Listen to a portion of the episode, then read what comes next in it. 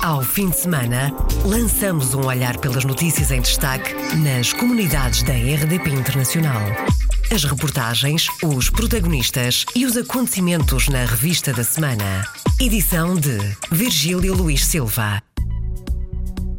Em destaque neste programa, o Brexit e as crianças portuguesas que estão em risco de ficarem ilegais no Reino Unido por causa da vontade da Inglaterra sair da União Europeia. Também em destaque o arranque, na sexta-feira, das candidaturas ao programa Regressar, que prevê a criação de incentivos para quem esteve imigrado nos últimos anos e queira voltar a Portugal. E ainda em destaque o número crescente de portugueses que são deportados dos Estados Unidos por estarem em situação ilegal. Bem-vindos à Revista da Semana. Revista da Semana. Iniciamos esta revista da semana com o Brexit e com as crianças portuguesas que estão em risco de ficarem ilegais no Reino Unido por causa da vontade do país sair da União Europeia. O alerta é dado por uma investigadora de uma fundação dedicada às crianças com sede em Londres. Portugal é um dos países que tem mais crianças ao cuidado dos serviços sociais britânicos e muitas arriscam-se a ficar sem documentos e por isso ilegais no país, se e quando o Reino Unido sair da União Europeia. Razões para este alerta explicadas pela jornalista Marta Pacheco. É uma bomba relógio prestes a explodir. Pode acontecer um grande desastre, diz investigador ao serviço da Fundação Coram, que se dedica a ajudar crianças. De acordo com números do Ministério do Interior britânico, existem mais de 900 mil crianças da União Europeia no Reino Unido. Terão de se registar como residentes europeus e provar que têm o direito de permanecer no Reino Unido após o Brexit. Ao cuidado dos serviços sociais britânicos são 5 mil crianças e a maioria são portuguesas, polacas, espanholas e romenas. O sistema de legalização do Ministério do Interior britânico prevê que os menores façam a candidatura juntamente com os pais, mas em muitos casos os pais não estão presentes. A investigadora Marianne Lagru participou num relatório sobre o Estatuto Migratório dos Cidadãos da União Europeia e o direito das crianças e jovens a permanecerem no Reino Unido. E o que pode acontecer nestes casos, Marta Pacheco? O governo britânico terá mostrado abertura para analisar casos especiais e aceitar candidaturas sem documentos de identificação para garantir o estatuto de residente permanente aos menores. Mas, de acordo com a investigadora, as crianças ficam, por exemplo, sem documentos para viajar para o estrangeiro, para tirar a carta de condução ou obter um número de segurança social que permita trabalhar no Reino Unido. Ainda por cima, as autoridades não estão a identificar crianças, ao seu cuidado, que precisem de regularizar o seu estatuto de residência no país. De acordo com a investigadora e diretora da Fundação, as crianças podem vir a tornar-se num dano colateral do Brexit. O mesmo relatório dá o exemplo de um caso concreto, uma criança sem contacto com os pais, que não pode pedir documentos de identificação que garantam a nacionalidade portuguesa e o acesso à residência no Reino Unido. Recentemente, também a Cônsul de Portugal em Londres alertou para o problema gravíssimo de crianças sem documentos de identificação, porque os pais não registram os filhos no consulado, acabam por ser crianças apátridas sem nacionalidade. Crianças da origem portuguesa em risco no Reino Unido são crianças que estão ao cuidado dos serviços sociais britânicos.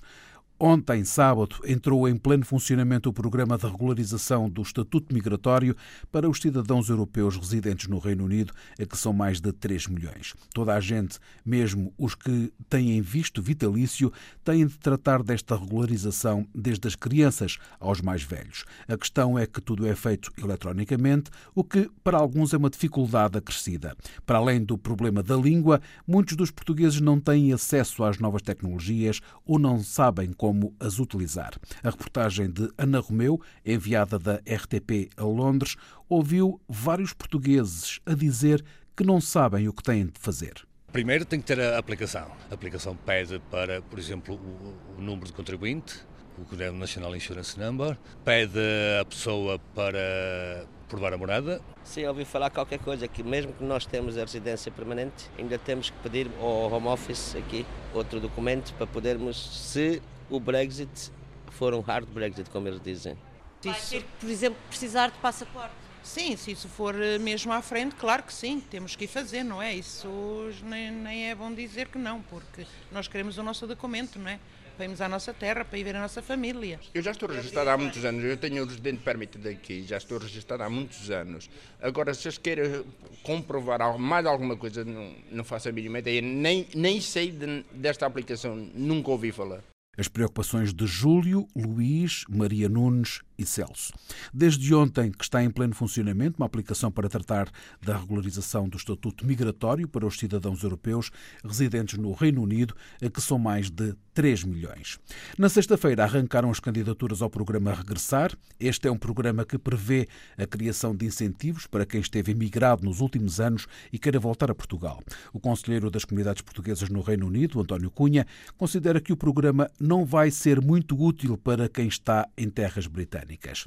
A Inglaterra dá condições profissionais e de estabilidade que muitos imigrantes não conseguem ter em Portugal não é uma mais-valia para a comunidade regressar a Portugal. Para já acabam por não acreditar no programa e no acolhimento em Portugal e acho que apanham mais estabilidade eh, aqui. Ou seja, aqui eh, a nível de trabalho, a nível de poderem organizar se calhar melhor a vida, diria melhor aqui.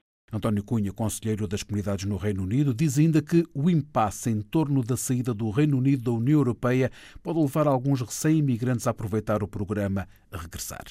Se formos a ver por esse lado, se calhar é uma mais-valia, é uma mais-valia. Quem veio recentemente dois, três, quatro anos, se calhar gostaria de regressar ao, ao país. Eh, e se calhar é uma mais-valia perante aquilo que está a passar aqui no Reino Unido. António Cunha, conselheiro das comunidades no Reino Unido. Há cada vez mais portugueses a serem deportados dos Estados Unidos por estarem em situação ilegal. Chegam ao país com uma autorização para 90 dias, mas há famílias inteiras que acabam por ficar anos. A denúncia é feita por Helena da Silva Yudes, imigrante madeirense, diretora do Centro de Assistência ao Imigrante de New Bedford os números das nossas pessoas, da nossa comunidade que estão aqui, famílias inteiras que vieram cá por 90 dias, já estão aqui há tantos anos e automaticamente, quando nós falamos com eles, eles não querem ouvir. Eu digo sempre, quando uma pessoa vem cá por 90 dias, digo sempre, por favor, vão-se embora antes dos 90 dias, porque vocês estão a prejudicar a nossa comunidade, porque eu, infelizmente, o que eu penso que vai acontecer, vai chegar um ponto que o governo americano... Vai ser como antigamente, necessário visto. Exatamente. Helena da Silva Yudes, imigrante nos Estados Unidos e diretora do Centro de Assistência ao Imigrante de New Bedford, explica que quem chega aos Estados Unidos com autorização para 90 dias tem bilhete de ida e volta. Os que têm papéis em ordem não têm problemas.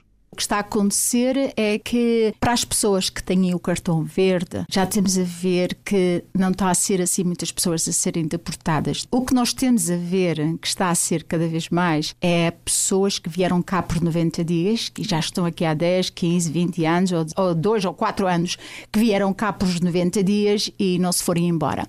Essas pessoas, é que é importante que essas pessoas estão em risco. Com esta administração presente nos Estados Unidos, é que todas as pessoas que estão cá cá por 90 dias que não foram embora, nós temos a ver pessoas ser agarradas no trabalho ou mesmo nas suas casas. Quando as coisas batem à porta, é que então fica a situação muito difícil. Que as pessoas, quando venham para cá por 90 dias, sabem muito bem que venham com etiquetida e volta. E o que acontece é quando as pessoas estão à frente do Customs em Boston, é que as pessoas estão a mentir à migração. A diretora do Centro de Assistência ao Imigrante lembra que a única maneira de ficar de forma legal nos Estados Unidos é com o chamado Green Card, o cartão verde.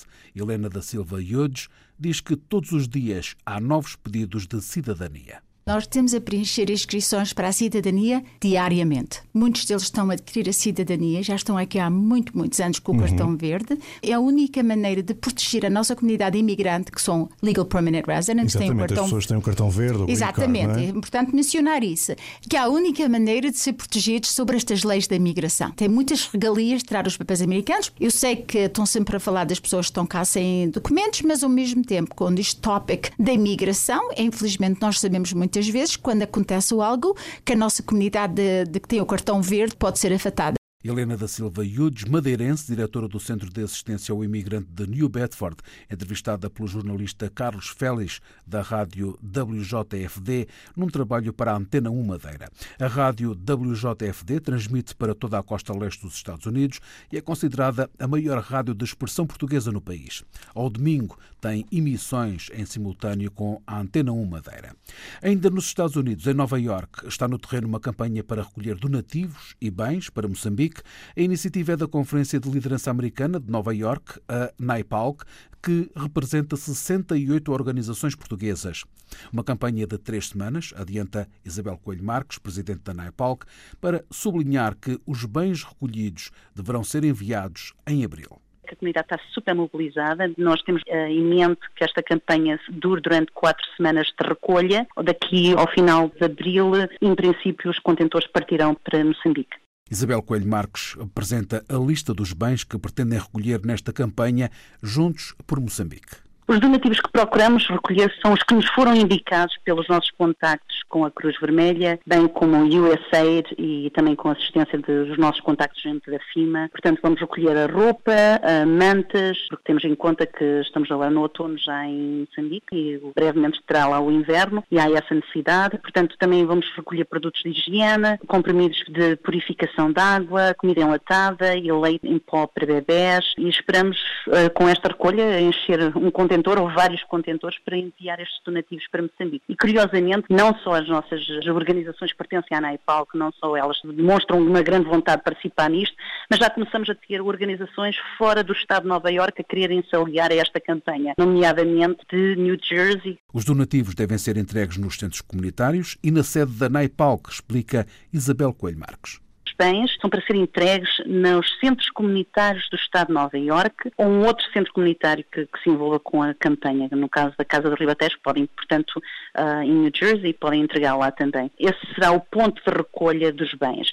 Donativos a nível monetário, temos uma campanha numa página GoFundMe, Together for Mozambique. As pessoas podem fazer os seus donativos aí. Uh, o dinheiro que será angariado nessa conta será para comprar também bens, para acrescentar ao àquilo que vamos recolher. Isabel Coelho Marcos, presidente da Conferência de Liderança Americana de Nova Iorque, em declarações à RDP Internacional, sobre a campanha Todos por Moçambique, uma campanha de recolha de donativos que irão ser enviados em abril para Moçambique.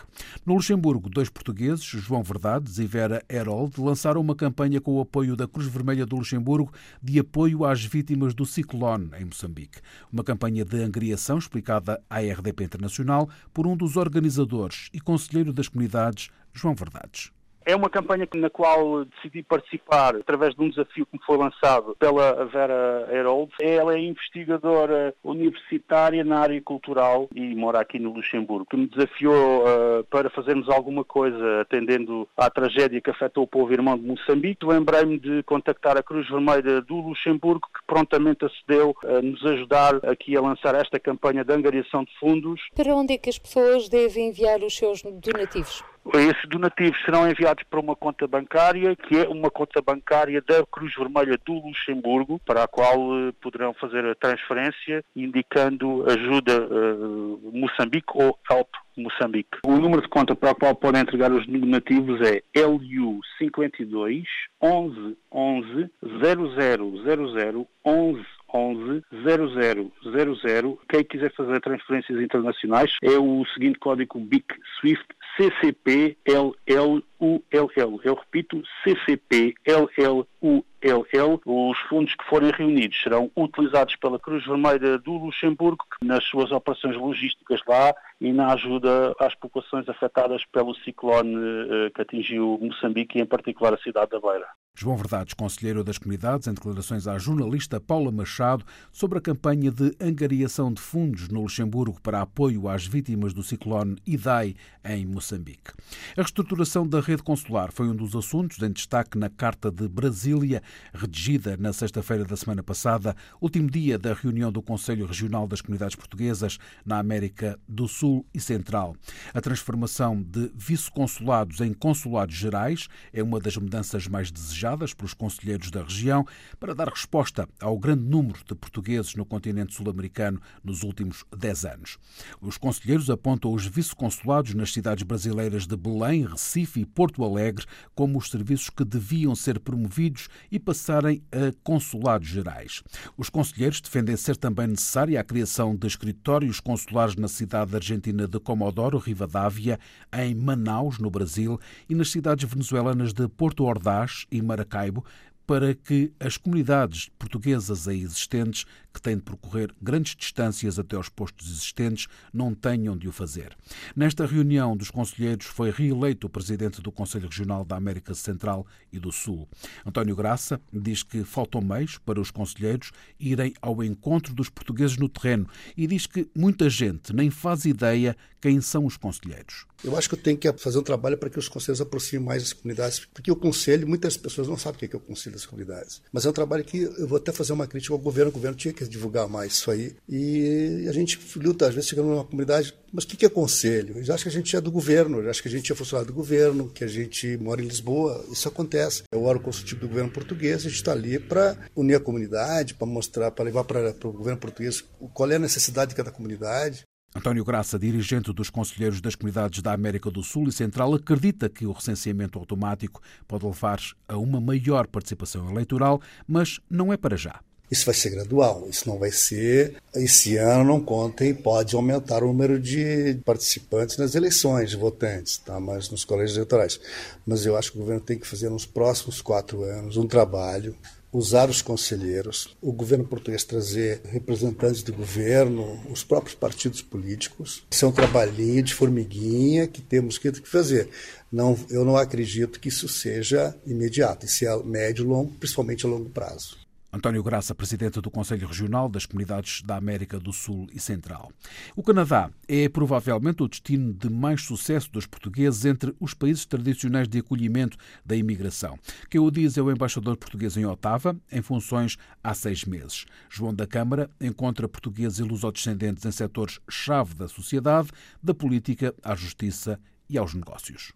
Já tive em muitos países de imigração portuguesa e esta é talvez a comunidade que eu vim encontrar mais bem sucedida, mais bem integrada, que se envolve tanto na sociedade canadiana, tanto do ponto de vista político. Há aqui uma série de deputados, de pessoas que participam na política a nível federal, a nível provincial, a nível municipal, mas também na, na área das empresas. Em todos os setores da vida canadiana, nós vamos encontrar portugueses. Eu vejo mesmo em Otava, onde a comunidade portuguesa é mais pequena, mas eu já tenho encontrado lá pessoas a alto nível no Bank of Canada, no High Court, juízes, empresários, economistas, advogados da comunidade portuguesa. Sem dúvida, é um dos países onde a comunidade portuguesa está mais bem integrada e está mais bem reconhecida. A primeira geração teve que trabalhar duro para que agora uma segunda geração e uma terceira geração consigam de facto alcançar bem alto aqui na sociedade canadiana. O diplomata fez estas declarações no fim de semana passado em Brampton, durante a gala de entrega dos prémios de excelência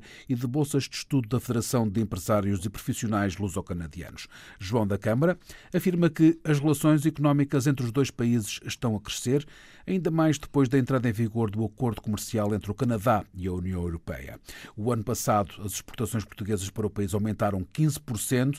O embaixador promete empenhar-se para que os negócios e as relações entre os dois países continuem em alta.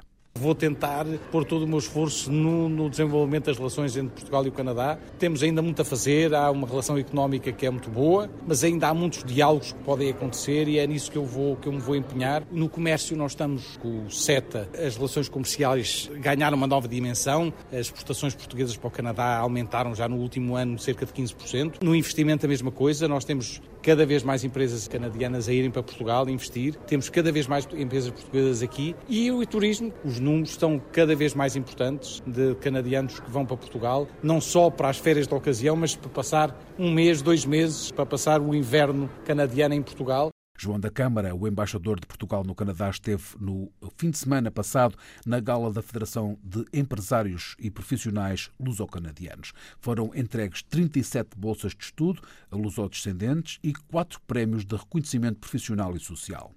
A maioria dos alunos do ensino profissional no Luxemburgo são portugueses.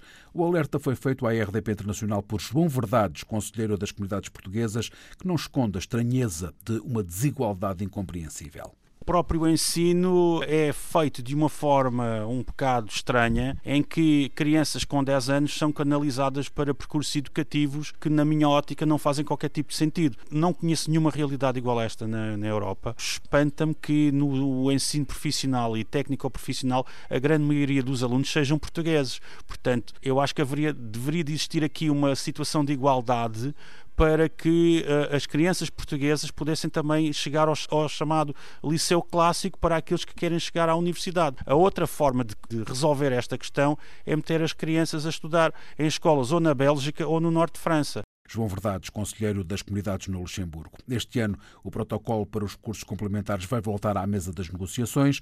João Verdades sublinha a resistência que existe quanto a conteúdos em português e diz que o Camões tem de continuar a garantir a qualidade do ensino da língua portuguesa o protocolo uh, relativo ao ensino da língua portuguesa assinado entre o Estado português e o Estado luxemburguês será renegociado este ano, uma vez que o mesmo uh, tem o seu termo este ano. Portanto, significa que o governo terá que fazer, terá que garantir a qualidade do ensino da língua portuguesa no Luxemburgo e garantir uma estabilidade. O Luxemburgo é um caso paradigmático. São as, as escolas onde esse ensino é lecionado são controladas pelas câmaras municipais e há muita resistência local, por vezes, em ter conteúdos em língua portuguesa. E isso é um paradigma que tem que se combater e, e vencer por intermédio da cooperação entre os dois Estados. João Verdades, conselheiro das comunidades portuguesas pelo Luxemburgo, em declarações à RDP Internacional sobre o ensino de português no Grão-Ducado, onde já estão abertas candidaturas para o ano letivo 2019-2020. Uma nota divulgada no portal do Instituto Camões refere que as inscrições para o ano letivo 2019-2020 decorrem numa única fase. Assim, estão abertas até 15 de abril tanto as renovações de matrículas como as novas inscrições de alunos para os cursos de Língua e Cultura Portuguesa no âmbito da rede EPIE, dinamizada pelo Instituto Camões em quatro continentes. As renovações e as novas inscrições podem ser feitas online pelos encarregados da educação ou realizadas em papel a enviar à coordenação de ensino ou entregues a um professor da rede EPIE no país de residência. A inscrição dos alunos da rede EPIE é obrigatória e os professores podem dar apoio aos encarregados de educação, fornecendo um formulário em papel. Mais de 4.500 portugueses e lusodescendentes foram atendidos pela Associação de Médicos Luso-Venezuelanos nas cidades de Caracas, Valência e Puerto de la Cruz. A Rede Portuguesa de Assistência Médica e de Solidariedade foi criada no final do ano passado e dedica-se a ajudar os doentes sem meios para se tratarem, como conta Marlene Rodrigues Pereira, coordenadora da rede. Temos mais de 300 médicos em todas as especialidades, cobrindo em todos os estados de Venezuela. Atendemos portugueses e descendentes que estão graves de saúde, que não têm recursos financeiros para pagar os seus exames para clínicos, como laboratório, tomografia, ressonância magnética, medicamentos de alto custo para cura de doenças oncológicas, insuficiência renal, tratamentos de diálise, doenças cardíacas coronarias, nefropatia diabéticas complicadas, osteoporosis em casos graves de crise neurótica suicida. Casos graves de saúde ou menos preocupantes têm a garantia de assistência pelos 300 médicos da Rede Portuguesa de Assistência Médica e de Solidariedade na Venezuela. Recentemente, a AMI, Assistência Médica Internacional, associou-se a esta rede. Marlene Rodrigues Pereira promete cuidados médicos a todos os que precisam e não têm acesso. Hoje, a Rede Portuguesa de Assistência Médica e Social da Venezuela trabalha com o apoio de AMI. Já vimos aproximadamente 1.500 cidadãos sem recursos financeiros para cobrir a sua saúde. Trabalhamos com dedicação, compromisso e sinceridade para eles. Queremos vincar o nosso compromisso com a Sobeluve e a Rede Portuguesa de Assistência Médica e Social da Venezuela e agora com o apoio da AMI a todos os pacientes de nossa rede. Continuamos lutando para garantir a saúde dos nossos compatriotas. Marlene Rodrigues Pereira, coordenadora da Rede Portuguesa de Assistência Médica e de Solidariedade na Venezuela, num trabalho do jornalista Filipe Gouveia para a Hora dos Portugueses da RTP e da RDP Internacional. Encerramos esta revista da semana com uma história triste, como triste é muitas vezes a partida de portugueses para o estrangeiro. O antigo jornalista açoriano Carlos Tomé apresentou esta semana em São Miguel um livro chamado O Bracinho, que tem como cenário a imigração açoriana para o Brasil. O autor conta que se baseia numa história real. A deficiência física que essa criança tem marca-o para toda a vida. Desde logo, quando lhe é comunicado pelo pai que ele não irá para o Brasil com a família, o que constitui, digamos assim, um trauma e um acontecimento de uma violência que ele não consegue digerir, porque com seis anos não se tem a maturidade suficiente para digerir um acontecimento desses. Uma criança ver-se abandonada pela família porque é mais ama, ele sente-se rejeitado, sente-se abandonado, sente-se completamente inútil. Carlos Tomé é o autor do livro O Bracinho, que tem como cenário a imigração açoriana para o Brasil. A história que conta neste livro foi um caso que marcou o autor e conta que se emocionou ao escrever alguns dos episódios. Carlos Tomé foi jornalista no jornal Diário dos Açores e na RTP Açores. O Bracinho é o quarto livro que publica. Fechamos assim esta revista da semana. Ao fim de semana, lançamos um olhar pelas notícias em destaque nas comunidades da RDP Internacional. As reportagens, os protagonistas e os acontecimentos na revista da semana. Edição de Virgílio Luís Silva.